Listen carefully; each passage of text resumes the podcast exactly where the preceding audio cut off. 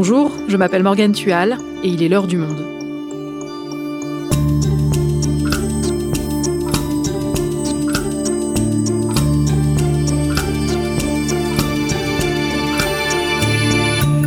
Aujourd'hui, les prix de l'alimentation, qui étaient déjà très hauts, flambent depuis l'offensive russe en Ukraine.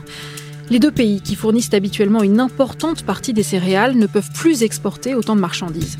Résultat, l'offre baisse, les prix s'envolent et ce sont les pays les plus pauvres qui en pâtissent le plus. Dans cet épisode, vous entendrez Luc Bronner, grand reporter au Monde. Il s'est rendu en Ukraine en avril pour rencontrer les agriculteurs. Il nous racontera comment la logistique agricole ukrainienne est grippée par la Russie. Vous entendrez aussi Mathilde Gérard, également journaliste au Monde au service Planète. Elle nous expliquera quelles parties du monde sont menacées de famine et quelles sont les pistes pour atténuer le choc. Guerre en Ukraine, menace sur la sécurité alimentaire mondiale. Un épisode produit par Esther Michon, réalisation Florentin Beau.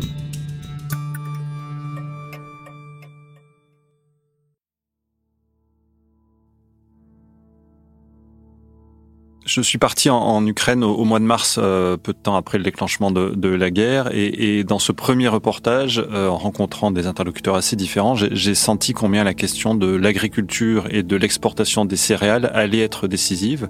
Et donc, je suis retourné en Ukraine au, mois d'avril avec l'idée de rencontrer des agriculteurs euh, les plus différents possibles pour mesurer l'ampleur de la crise en ce qui les concerne.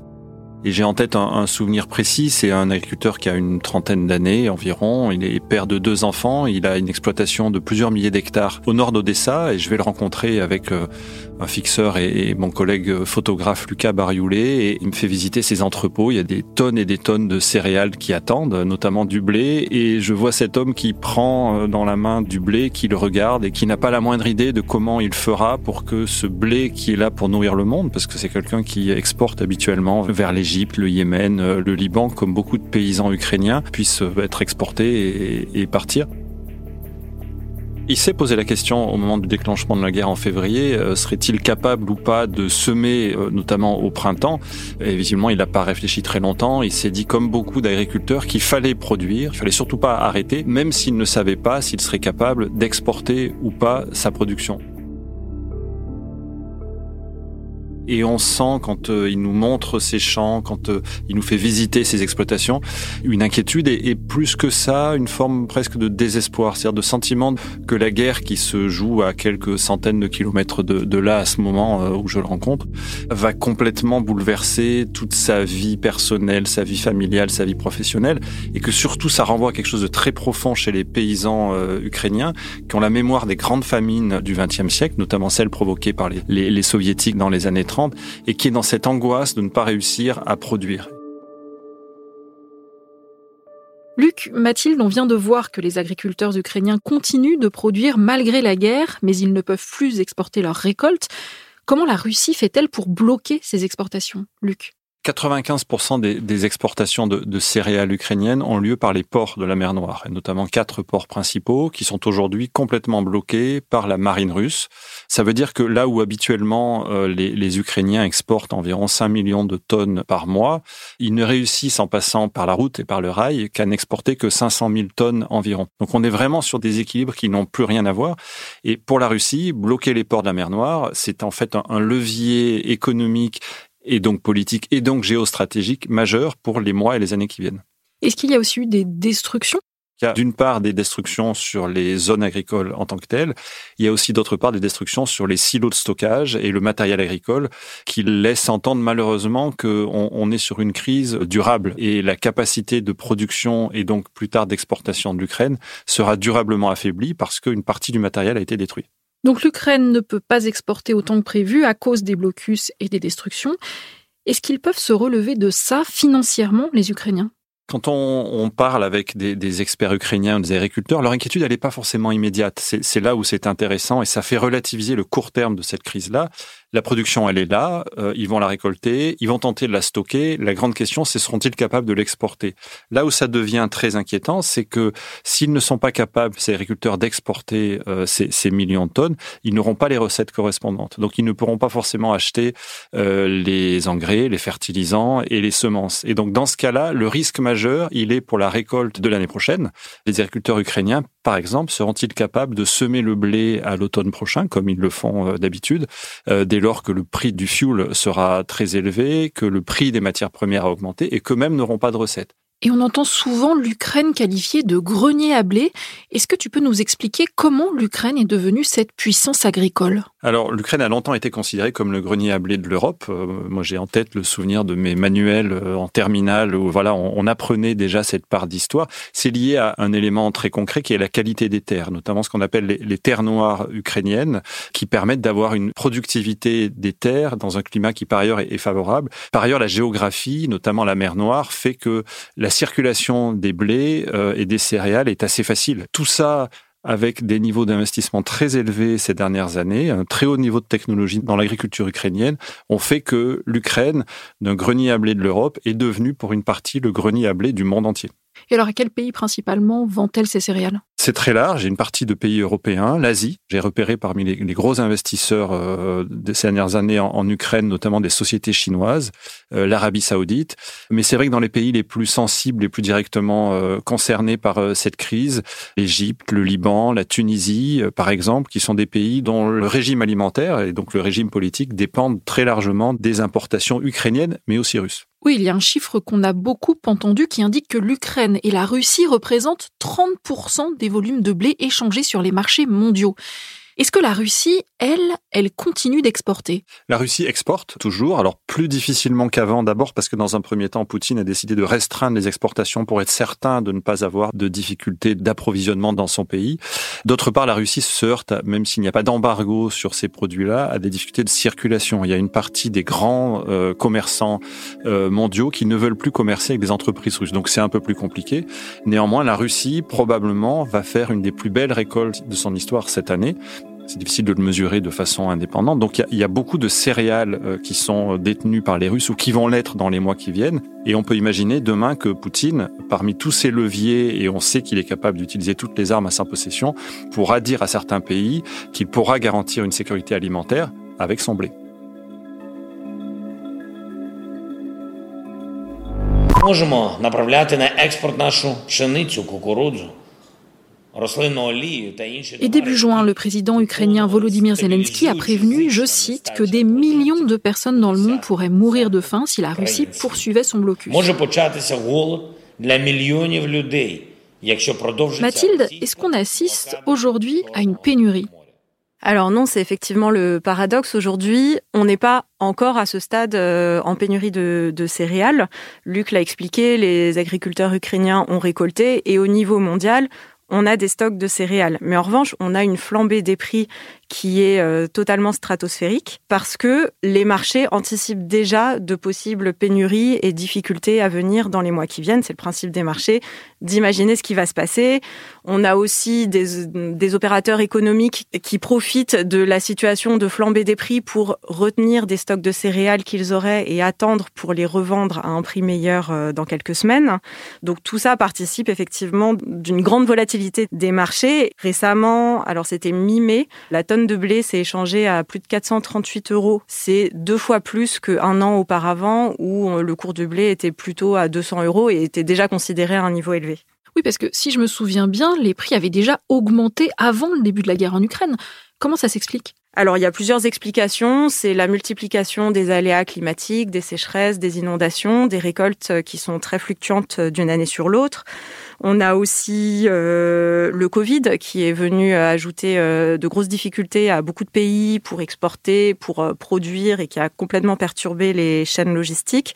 Et puis, on a aussi, depuis plusieurs années, une flambée des prix de l'énergie. Et en fait, ce qu'on voit, c'est que les prix alimentaires et les prix de l'énergie suivent deux courbes qui sont totalement parallèles et ils suivent exactement la même évolution. Et ça, ça s'explique parce que l'énergie, elle est essentielle à la production agricole. Et donc, quand s'est déclenchée la guerre en Ukraine, ça vient effectivement rajouter un niveau de difficulté majeur sur des marchés qui étaient déjà totalement sous tension. Mathilde, en mai, le secrétaire général de l'ONU, Antonio Guterres, alertait sur les conséquences du conflit en Ukraine. Désormais, l'invasion russe en Ukraine amplifie et accélère tous ces facteurs, le changement climatique, le Covid-19 et les inégalités. Cela menace de faire basculer des dizaines de millions de personnes dans l'insécurité alimentaire, ce qui donnerait lieu à de la malnutrition, de la faim massive et de la famine dans une crise qui pourrait durer des années. Il parle d'une explosion de l'insécurité alimentaire dans le monde. Qu'est-ce que ça recouvre comme réalité, ce mot insécurité alimentaire alors, l'insécurité alimentaire, c'est le fait de ne pas pouvoir accéder à une alimentation adéquate qui permet d'être en bonne santé. Et on distingue plusieurs degrés d'insécurité alimentaire. Il y a l'insécurité alimentaire sévère, ça correspond à la faim, en fait, des personnes qui, euh, dans la durée, ne peuvent pas se nourrir en quantité suffisante. Et ça, ça concerne dans le monde 10 à 12% de la population mondiale, c'est 800-900 millions de personnes selon les modes de calcul. Mais on a aussi l'insécurité alimentaire modérée qui est moins visible et peut-être euh, moins connue, mais par contre qui touche beaucoup plus massivement. Là, ça touche un tiers de la population mondiale et euh, en fait, c'est le fait de restreindre ses portions, sauter des repas de temps en temps, éventuellement avoir la ration calorique suffisante sur la journée, mais ne pas avoir une alimentation diversifiée. Et ça, ça touche vraiment très massivement euh, la population mondiale, même si bien évidemment elle est plus forte euh, dans les pays du Sud.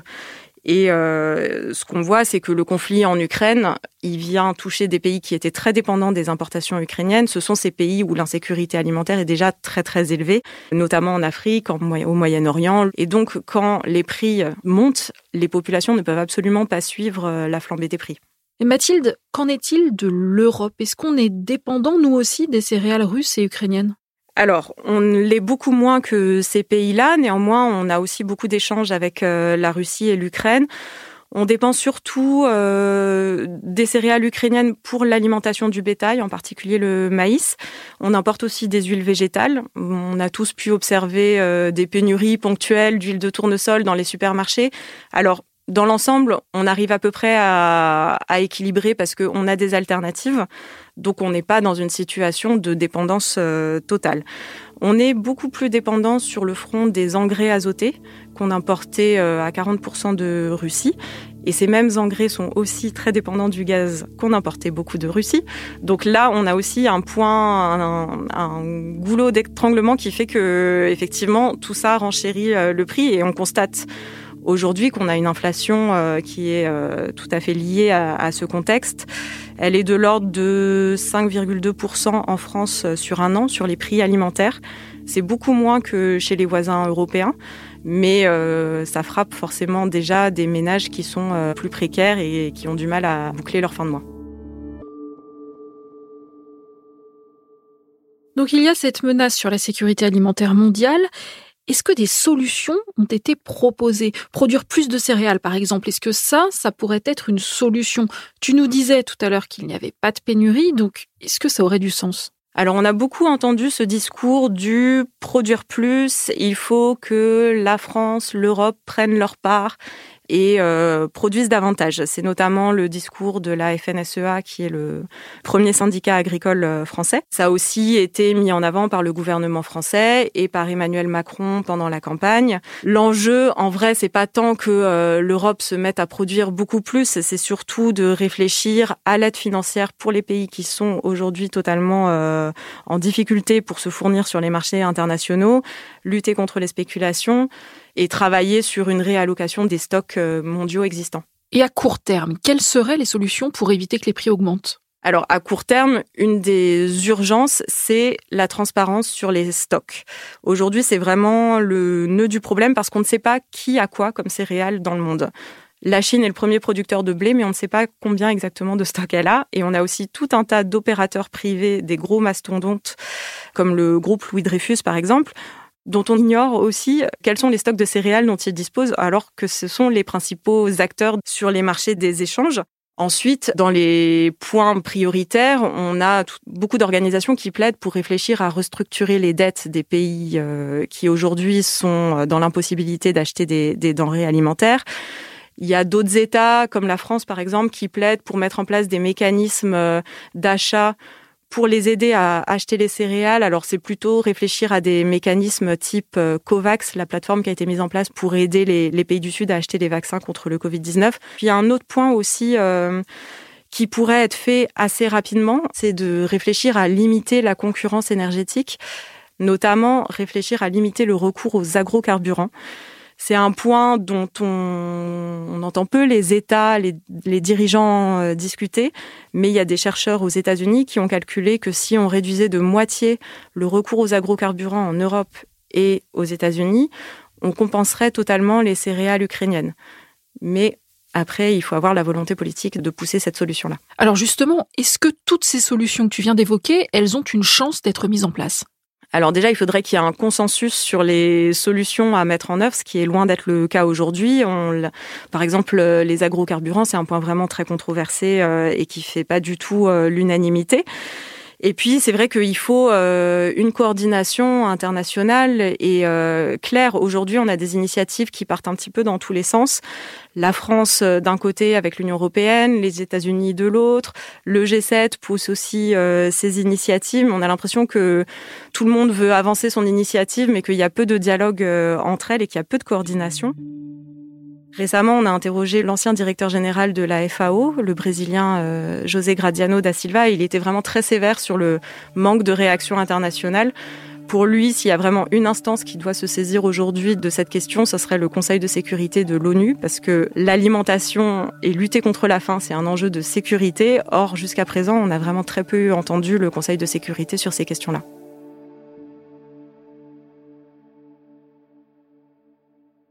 Revenons maintenant à la situation en Ukraine. On a parlé au début de cet épisode des blocus russes qui empêchent l'Ukraine d'exporter ses céréales. Mais est-ce que la Russie elle se sert dans ces tonnes de marchandises ukrainiennes C'est évidemment difficile de, le vérifier, mais les autorités ukrainiennes évoquent le fait que hum, plus de 500 000 tonnes de céréales auraient déjà été volées par les, les Russes, qui les auraient en partie orientées vers la Crimée, et ensuite probablement dans des bateaux, alors soit vers la Russie, soit l'exportation. On a évoqué la Syrie notamment comme destination possible de ces vols. Et d'autre part, les Russes seront en capacité probablement de récupérer jusqu'à 5 millions de tonnes ça correspond au volume euh, stocké aujourd'hui euh, dans des d'immenses silos, en particulier dans le Donbass et dans la région euh, du sud de, l'Ukraine. On, arrive au, mois de juillet où vont commencer les, récoltes du blé qui a été semé à l'automne dernier. et donc évidemment, les Russes, dans les terres qui sont accessibles et où la guerre n'a pas lieu aujourd'hui, seront en capacité de le récupérer. Les Russes, par ailleurs, ont leur propre production qui sera euh, excellente cette année, et donc certains experts estiment les, stocks euh, des Russes à la fin de l'année autour de 100 millions de tonnes, euh, ce qui est absolument considérable quand on sait que la production annuelle estimée par les, soit les Américains, soit la FAO, c'est autour de 770 millions de tonnes. Donc ça veut dire qu'ils sont, ils auront en réserve des volumes absolument considérables, et Poutine sera probablement tenté d'utiliser ça comme une arme diplomatique parmi d'autres. Il y a eu un moment l'hypothèse de mettre en place des couloirs maritimes depuis l'Ukraine pour livrer euh, au reste du monde des céréales. On en est où aujourd'hui? Ça n'a pas avancé pour une raison euh, assez simple, c'est que personne ne croit euh, Poutine quand il fait des, annonces. en tout cas, tout le monde est extrêmement prudent. En premier lieu, les Ukrainiens. Les corridors peuvent fonctionner si et seulement si les Ukrainiens acceptent de déminer l'accès au port. Et on peut comprendre que du point de vue notamment de l'armée ukrainienne, l'idée d'ouvrir les ports euh, pour que les bateaux puissent sortir, c'est aussi ouvrir les ports pour que éventuellement l'armée russe pénètre dans notamment euh, Odessa. Donc il y a, une résistance très grande des autorités ukrainiennes. Il y a aussi beaucoup d'inquiétudes de la part des, acteurs privés euh, des transports, notamment sur les questions d'assurance. Les transporteurs sont très inquiets à l'idée de d'envoyer des bateaux remplis de blé avec le risque de, tout perdre. Donc tout se conjugue pour que la question des corridors soit considérée aujourd'hui comme étant plus de l'affichage politique, euh, diplomatique pour Poutine en direction notamment des pays africains, mais que très probablement, à court terme en tout cas, ça ne bougera pas. Luc, tu nous disais que les agriculteurs que tu as rencontrés en avril continuaient de produire tant qu'ils pouvaient. Est-ce que cette situation a changé depuis? Ils vont continuer, mais le, risque, il est vraiment pour demain, quand ils n'auront plus de ressources et quand tous ces agriculteurs n'auront plus suffisamment d'argent pour acheter les, denrées de base pour produire, là, le risque deviendra majeur. L'Ukraine sera toujours en autosuffisance. Ça, il n'y a pas d'inquiétude sur la capacité de l'Ukraine à produire assez de céréales pour nourrir les Ukrainiens, surtout que malheureusement, beaucoup d'Ukrainiens sont partis. En revanche, dans la contribution de l'Ukraine au reste du monde, en 2023, on risque, si ça se confirme, d'être dans une situation extrêmement difficile. Ce qui est d'autant plus douloureux pour les agriculteurs ukrainiens, c'est qu'ils ont des tonnes de céréales en stock euh, chez eux et que le marché ukrainien est complètement saturé. Il y a beaucoup moins d'habitants en Ukraine et donc ils ne pourront même pas vendre à des prix corrects puisque le marché intérieur qui aurait pu être une voie de secours pour les Ukrainiens, malheureusement, probablement, pour les mois qui viennent, ne rapportera pas assez d'argent pour les paysans ukrainiens. Merci Luc, merci Mathilde. Merci. Merci Morgane.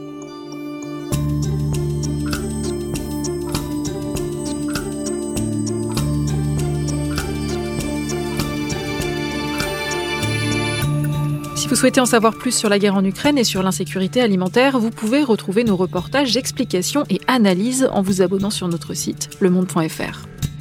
C'est la fin de l'heure du monde, le podcast quotidien d'actualité proposé par le journal Le Monde et Spotify.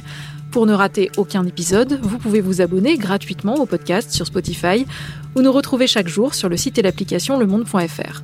Si vous avez des remarques, des suggestions, des critiques, n'hésitez pas à nous envoyer un email à l'heure du monde L'heure du monde est publiée tous les matins, du lundi au vendredi. On se retrouve donc très vite. À bientôt!